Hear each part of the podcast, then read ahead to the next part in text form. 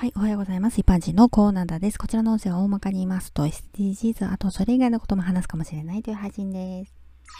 さてさて今回は過去配信444の続きです。ネットワークビジネス。えー、私を誘った人も元はといえば人に誘われているんですよね。ネズミ子をイメージしてください。私を誘った人が私の前の人です。私の前の前の人は私を誘った人をさらに誘った人です。セミナーはそういう人たちも参加している講義スタイルである商品が体にいいという内容でした。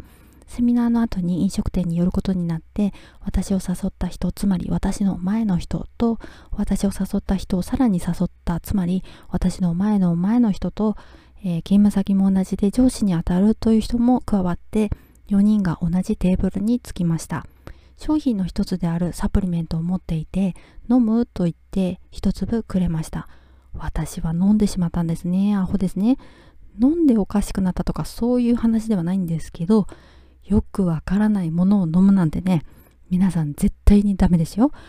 私を誘った人がこのペンを使ってくださいと言って金色のピッカピカのボールペンを差し出しました。私はそこで商品を購入する銀行引き落としの用紙を記入することになるんです。